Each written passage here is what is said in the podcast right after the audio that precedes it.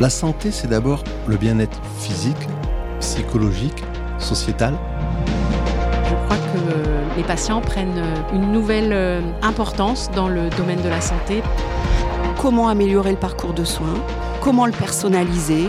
Comment préserver la qualité de vie de chaque personne accompagnée? Moi, ma façon de m'engager, ça va être euh, plutôt de, livrer un message de sensibilisation, de prévention, de médiation. Bonjour à toutes et à tous. Je m'appelle Damien. Dans le podcast Engager les patients en action, je vais vous faire découvrir ces personnes qui, après ou pendant une maladie, créent de vrais beaux projets, comme des groupes de parole, des associations ou encore des start-up.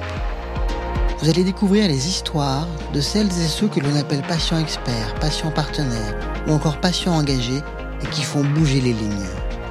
Je vous raconterai aussi une partie de ma vie et vous verrez que grâce à mon expérience de la maladie, j'ai fait des rencontres incroyables.